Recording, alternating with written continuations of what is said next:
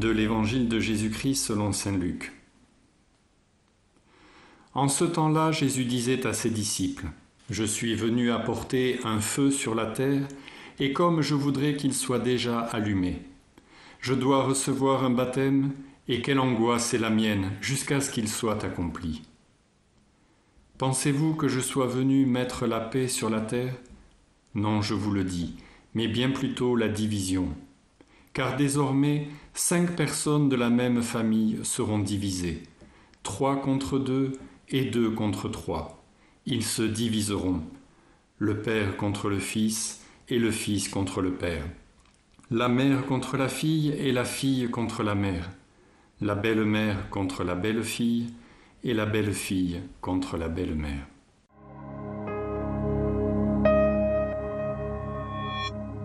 Aujourd'hui, Jésus nous rappelle à la réalité. Bien sûr, l'Évangile est un message de paix, un message d'amour. Mais paradoxalement, l'amour vécu comme un don de soi, aimer sans rien attendre en retour, est sans jeu de mots une des choses les plus crucifiantes qu'un homme ou qu'une femme puisse porter. Aimer, c'est faisable, mais aimer jusqu'au bout, avec cette vigilance du cœur. Voilà ce que Jésus nous propose, voilà ce que Jésus a vécu le premier. Dans cette conviction, il s'est trouvé lui-même confronté au complot, à l'hypocrisie, à la trahison et à la violence. Pourtant, il a aimé cette humanité jusqu'au bout.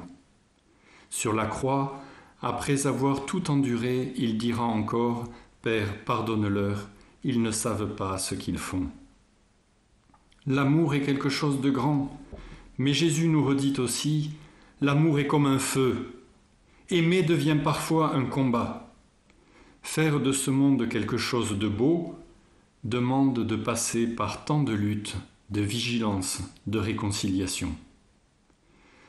Je reprends ici simplement ce qui est de plus en plus une conviction pour les chrétiens. Être croyant, aujourd'hui, c'est tenir.